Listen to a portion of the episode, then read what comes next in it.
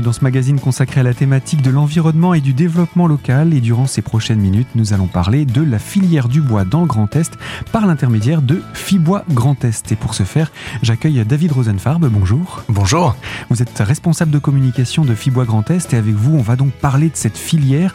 Une filière qui existe évidemment depuis très longtemps, bien plus longtemps que Fibois en, en elle-même, mais euh, également une filière qui a été représentée par des structures qui ont précédé Fibois à travers euh, les régions avant la grande région. Et donc, euh, Fibois et son histoire, c'est ce qu'on va commencer par découvrir avec vous pour en savoir davantage sur cette filière bois et euh, ce, cette fédération finalement que vous êtes, ce regroupement euh, interprofessionnel, on peut le dire, sous forme associative, puisque Fibois Grand Est est avant tout une association Oui, absolument, tout à fait. Une association, loi 1901, à but non lucratif. Euh, son objet euh, premier est, euh, comme vous l'avez dit, de fédérer les acteurs de la filière forêt-bois initialement en Lorraine jusqu'à avant 2019 euh, et c'était sous l'appellation du JP Blore bien connu Bien connu. et désormais Fibois Grand Est puisque maintenant nous couvrons l'ensemble du territoire Grand Est en ayant euh, intégré fusionné la Lorraine, la Champagne-Ardenne et euh, les territoires alsaciens. Est-ce que euh, Fibois est une appellation qui est spécifique au Grand Est ou également ailleurs en France? Alors, elle est présente désormais quasiment partout en France, euh, effectivement avec le Fibois associé au nom de la région euh, qu'elle représente. Euh, on avait historiquement Fibois Alsace qui existait euh, auparavant. Effectivement, en 2019, Fibois a été retenu pour une, non pas une uniformisation, mais une facilité de reconnaissance euh, à l'échelle nationale. Et donc la filière bois est représentée aujourd'hui par Fibois. On retrouve bien filière bois dedans, donc c'est très simple à retenir. Absolument. Alors quand on parle de filière bois, de quoi est-ce qu'on parle? On parle de nombreux acteurs, de près de 10 000 entreprises en Grand Est, euh, d'acteurs qui vont du pépiniériste, donc on est vraiment à la naissance de l'arbre, on est même avant sa propre naissance, et on finit par, euh, on va caricaturer, mais par la cendre, euh, mais jusqu'aux producteurs de, de bois énergie. Euh, en intégrant au milieu de tout ça les propriétaires forestiers, les personnes qui vont travailler en forêt pour l'entretien de la forêt, pour la récolte forestière, pour la gestion de la forêt, puisque effectivement on a une diversité de métiers euh, dans cette partie amont, mais aussi aval. Et dans l'aval, on a la première transformation, ce qu'on appelle la première transformation, qui est la partie scierie, euh, production de caisses pour le transport d'un certain nombre de biens. On a également euh, l'industrie papetière, on a également l'industrie du panneau, et on trouve de très gros acteurs dans le territoire vosgien qui produisent des panneaux pour euh, le bricolage, l'aménagement, euh, mais aussi pour les parquets et ainsi de suite. Parce qu'en en général, quand on pense au bois, tout de suite, ce qui vient, c'est évidemment le feu, mais aussi euh, le construction, le bâti, euh, parfois aussi l'ameublement, mais pas forcément tous ces petits détails que vous nous citez. Absolument. Et puis ce sont aussi des, des, des acteurs qu'on ne voit pas forcément euh, facilement et au quotidien. Euh, L'exercice qu'on peut inviter à, à, à, pratiquer par vos auditeurs, c'est de regarder là maintenant autour d'eux euh, ce qui est en bois et ce qui n'est pas en bois, et de réaliser qu'effectivement le bois est omniprésent dans notre quotidien. Le mobilier, les tables, les chaises, les étagères de nos bibliothèques, les encadrements de, de, de portes, nos portes, nos fenêtres. Bref, je vous passe tous les détails, mais le bois est absolument partout dans notre quotidien. Pour autant, on n'y fait plus attention. Euh, je vais faire un petit clin d'œil, mais c'est un petit peu comme l'air qu'on respire. C'est devenu quelque chose de tellement naturel qu'on n'y prête plus attention. Et, et, le bois joue un rôle aussi dans l'air. Exactement. Et effectivement, c'est là où on a le, le point de, de, de ralliement, mais du coup, on a des acteurs qui sont très discrets en forêt, qu'on croise ponctuellement si on va récolter des champignons euh, à la chasse ou pratiquer du VTT ou une activité physique en forêt. On les croise ponctuellement, c'est des bonhommes verts, des bonhommes rouges, euh, l'ONF ou des acteurs de la forêt privée. Euh, ils sont parfois avec de gros engins pour euh, récolter ce bois qui est nécessaire pour justement notre vie quotidienne. Mais on les connaît pas, ils sont un petit peu éloignés de nous. Et puis on a les autres acteurs qui eux sont dans des industries. Et effectivement, comme le monde industriel en général, il est un petit peu éloigné de notre quotidien, on les perçoit pas. Mais effectivement, le bois est très présent. Est-ce que la filière bois est une filière qui embauche? Énormément.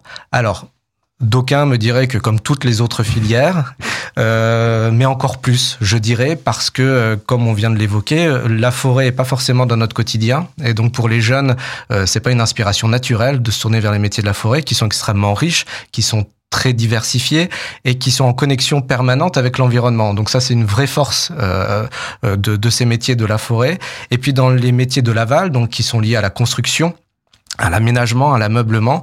Euh, là aussi, on a une vision qui est peut-être un petit peu euh, très traditionnel, mais dans le mauvais terme du sens. Alors, on, a tendance à imaginer le bûcheron québécois, canadien, canadien avec euh, sa chemise et puis sa hache sur l'épaule. Absolument. Alors, ça existe et, et, on en a besoin ponctuellement et aussi pour rappeler la tradition, parce qu'effectivement, la tradition est importante. Pour autant, aujourd'hui, euh, quels que soient les métiers de la filière, on a une vraie modernisation des, des, équipements et des outils qui permettent de soulager la pénibilité du travail et qui permettent aussi d'être en connexion avec une matière, euh, je vais pas dire vivante puisqu'elle n'est pas vivante, mais d'une matière qui a un vécu et qui a aussi une fonction euh, très importante pour la protection de l'environnement aujourd'hui plus que hier. Et notamment, on travaille avec de la matière qui stocke du CO2 et donc c'est super enrichissant. Oui, le bois qui stocke donc ce CO2, une action pour l'environnement. Le bois, c'est également la forêt. Et je vous propose qu'on en parle avec vous, David Rosenfarb, dans quelques instants. Je rappelle que vous êtes responsable de communication pour Fibois Grand Est. Alors, à tout de suite sur cette antenne pour la deuxième partie de ce magazine.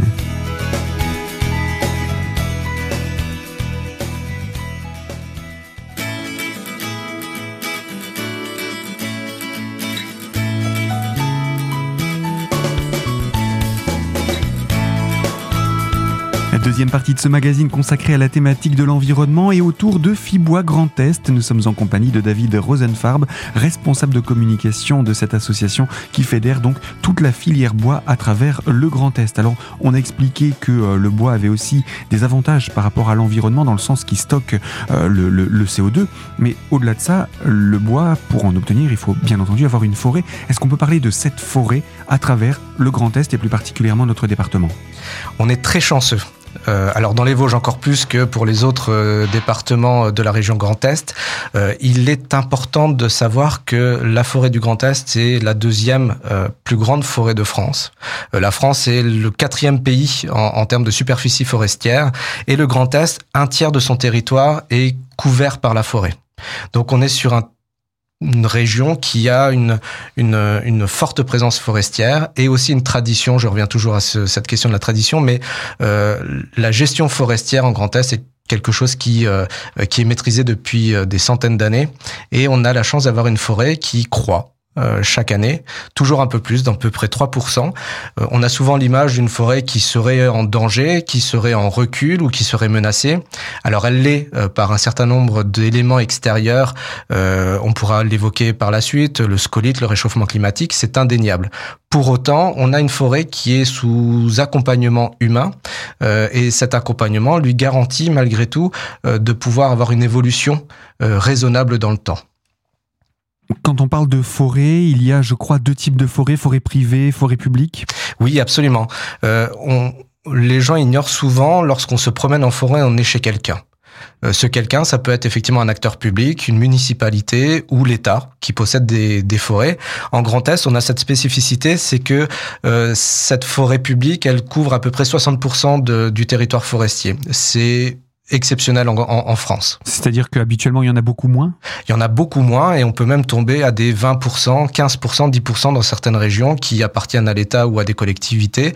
Euh, nous, c'est plutôt l'inverse. Donc ça veut dire que le, le, le, territoire forestier des Vosges est majoritairement euh, public, tandis que ailleurs en France, il est majoritairement privé. Absolument. Avec une gestion qui est raisonnée aussi, on a des impositions réglementaires. Les propriétaires forestiers publics ou privés doivent faire, euh, doivent monter pas de blanche dans leur gestion forestière. On ne fait pas n'importe quoi en forêt. On doit déposer un certain nombre de documentations en préfecture. Ça doit être validé par les services compétents.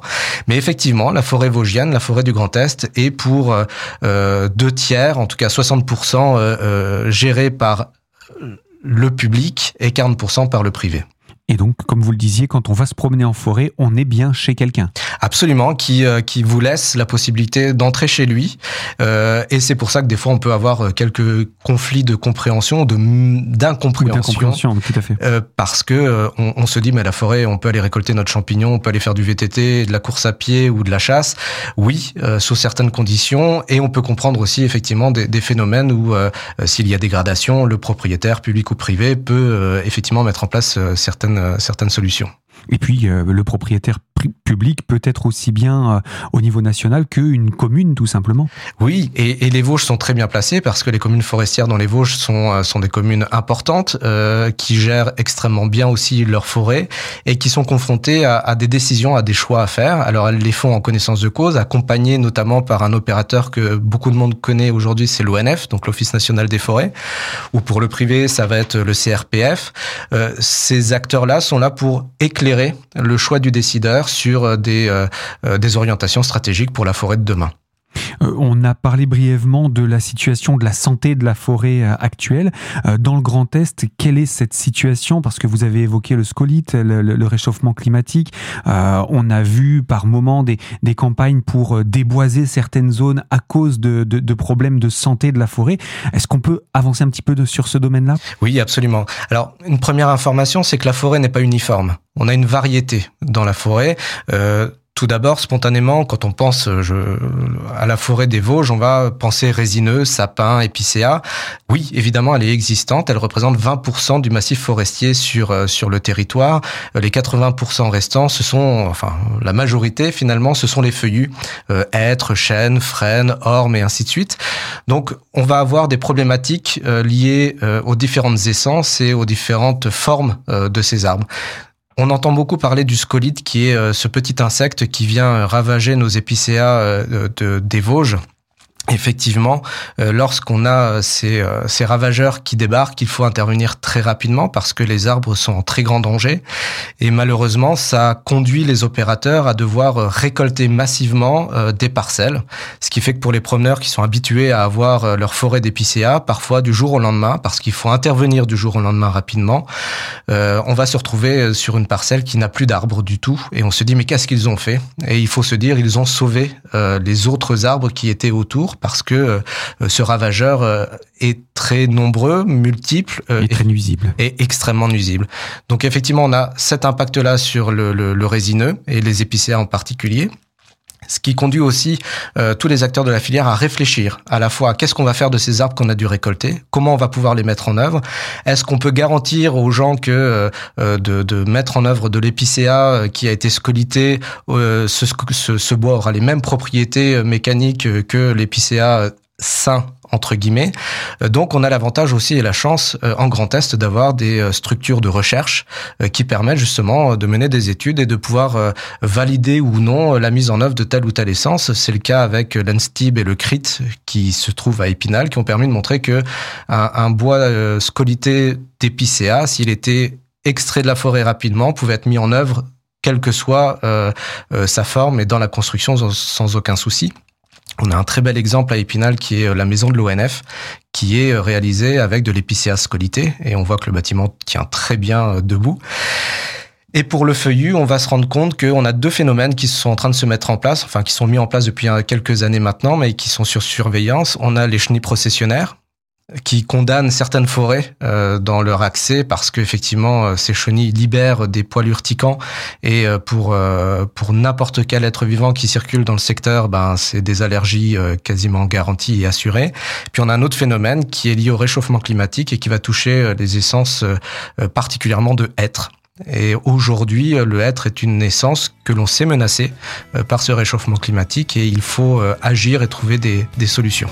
Eh bien justement, je vous propose, David Rosenfarb, qu'on se retrouve dans quelques instants pour expliquer de quelle manière Fibois Grand Est cherche des solutions à cette situation. Je rappelle que vous êtes responsable de communication pour Fibois Grand Est et on se retrouve dans quelques instants pour la troisième partie de cette émission. A tout de suite.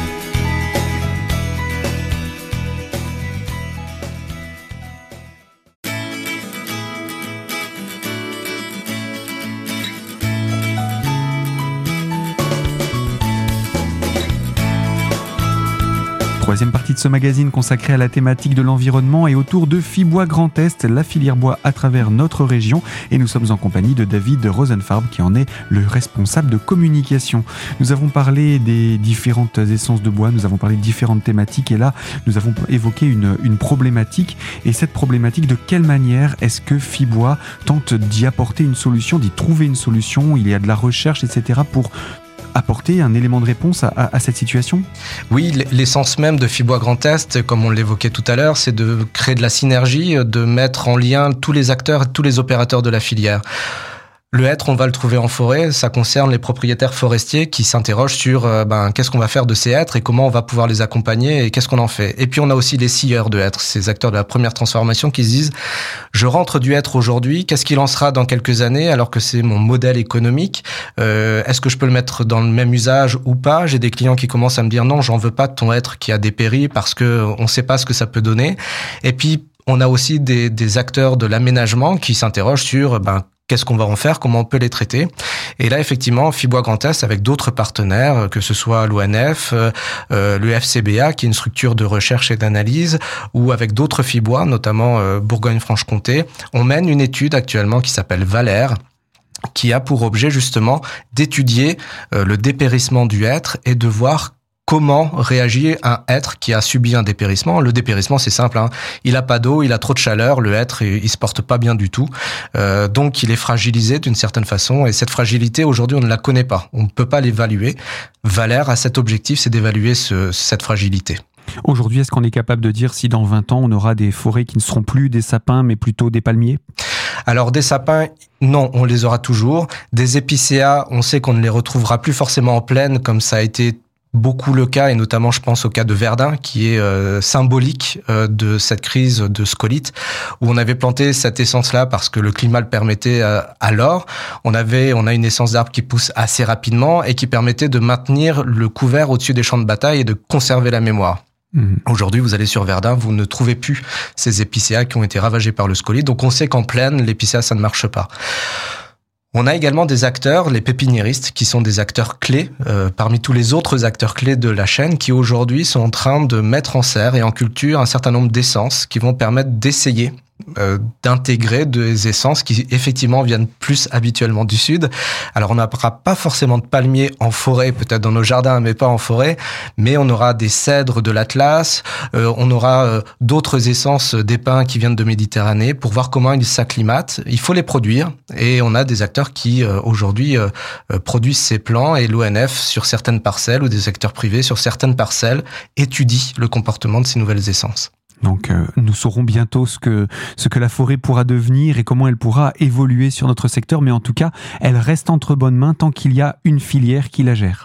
Absolument, une filière qui est dynamique, euh, qui a des ambitions, euh, des ambitions environnementales fortes, parce que ils ont pleinement conscience à tous les niveaux de, de du, du, maillage que d'avoir une forêt dynamique, une forêt en bonne santé, ça permet de rendre tous les services que peut rendre une forêt à la fois euh, sur le biotope, euh, accueillir les espèces animales, les espèces végétales, permettre euh, le développement de toutes ces de toutes ces fleurs qu'on aime retrouver dans les Vosges et les retrouver massivement. Donc il nous faut une forêt qui soit en bonne santé. C'est aussi une solution pour conserver l'humidité euh, de nos sols et de nos nappes phréatiques. Il nous faut des arbres. Alors certes, ils boivent de l'eau, évidemment, mais ils en relarguent aussi. Et autour des forêts, on est toujours sur des zones relativement humides. Mhm. Et puis on a aussi euh, l'usage euh, plaisir, loisir du dimanche, du samedi, où on peut aller respirer ce bon air forestier. Et puis on a aussi effectivement, parce qu'elle est dynamique et, et surveillée, une forêt qui va nous permettre d'avoir aussi une récolte euh, pour construire des nouveaux logements, des logements qui soient en structure en bois, beaucoup plus légère, avec des produits locaux, donc avec des déplacements beaucoup moins importants, avec euh, une manuf une mise en œuvre de, de, de, de valeur ajoutée beaucoup plus important, euh, une consommation énergétique qui est moindre parce que le bois est un excellent isolant, associé à d'autres euh, euh d'autres matériaux biosourcés, on arrive à avoir des, des, des maisons très peu consommatrices euh, en énergie. Et aujourd'hui, on a des opérateurs sur le territoire vosgien, que ce soit Vosgelis ou le Toit Vosgien par exemple, qui dans leur projet de construction neuve et pour des logements sociaux vont construire en bois, vont construire en bois isolé en paille ou en bois, et on arrive à avoir des logements euh, collectifs qui sont extrêmement efficaces énergétiquement, donc on consomme moins d'énergie. Donc on est vraiment sur une filière qui est vertueuse.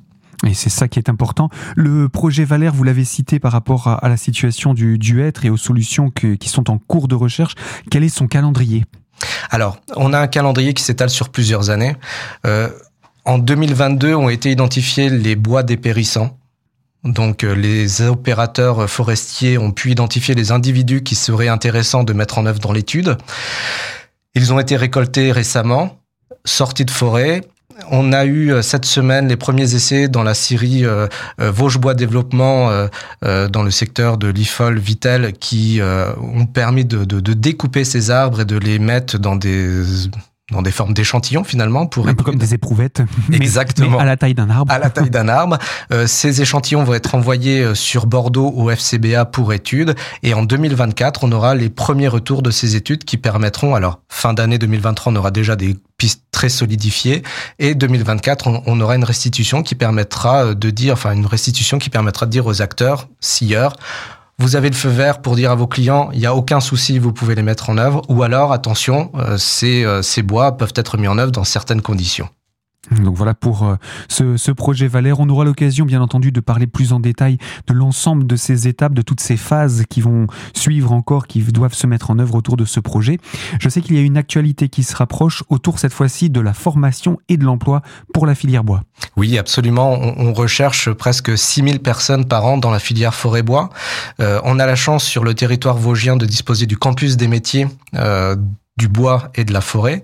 Euh, et ce campus anime finalement tout ce réseau de formation et euh, va porter également euh, à la fin du mois, comme vous l'avez dit, euh, au centre des congrès à Épinal, une, une, porte ouverte, une mise en avant de tous ces acteurs, à la fois professionnels et de la formation, pour que les jeunes puissent, et les moins jeunes, hein, les gens qui se questionnent sur leur parcours professionnel, puissent venir chercher l'information au cœur. Est-ce qu'on sait quelles sont les dates? Est-ce qu'on peut déjà les annoncer sans entrer plus dans le détail? On sera sur le 31 mars et 1er avril. Donc vraiment la toute fin du mois de mars et euh, début du mois d'avril. Euh, pour toutes les personnes qui souhaiteraient en savoir davantage sur Fibois, sur la filière, etc., où est-ce qu'on peut se renseigner? Sur notre site internet, donc euh, fibois-grandest.com, vous trouverez un certain nombre d'informations, notamment également une plateforme qui vous donne des informations sur l'emploi et les centres de formation, donc de pas hésiter à venir consulter. Et puis on est évidemment disponible par téléphone ou par mail. Vous êtes également présent sur les réseaux sociaux? Merci beaucoup. Oui, absolument. Facebook, Twitter, euh, LinkedIn et TikTok désormais. David Rosenfarb, je rappelle, vous êtes responsable de communication pour Fibois Grand Est. C'est une première émission pour enclencher une série où nous aurons l'occasion de découvrir vraiment chaque recoin de cette filière et particulièrement sur notre département des Vosges. Je vous dis à très bientôt. À très bientôt. Et quant à vous qui nous écoutez de l'autre côté de la fréquence, je vous le rappelle, ce magazine est à retrouver dès aujourd'hui en podcast sur notre site internet radiocristal.org dans l'onglet podcast et la rubrique l'invité. Et quant à moi, je vous invite à nous retrouver prochainement sur cette même fréquence, mais pour évoquer une toute nouvelle thématique.